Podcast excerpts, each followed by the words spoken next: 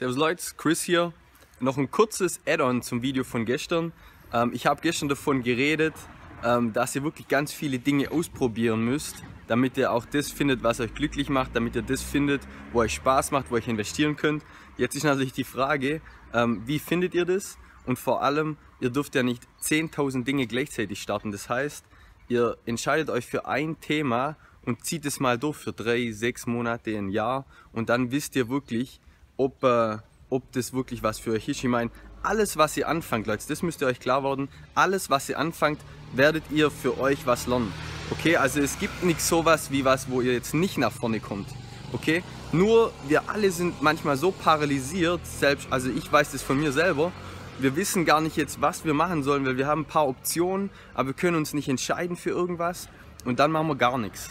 Okay, also wirklich lieber etwas starten, gerade jetzt, ich sag mal, wie äh, einen Job annehmen, ich sag mal gerade so wie, äh, wie studieren gehen oder gerade so wie Network Marketing anfangen, bevor ihr nichts mit eurer Freizeit anzufangen habt, investiert es unbedingt in was, wo ihr, wo ihr was dazulernt, was Neues, wo ihr vorher noch nicht gemacht habt.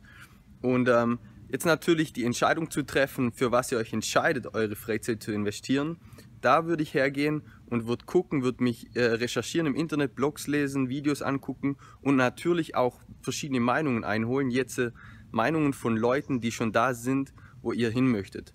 Und dann holt ihr Meinungen ein, lest euch ein und dann könnt ihr eure eigene Meinung bilden und dann könnt ihr eine solide Entscheidung treffen.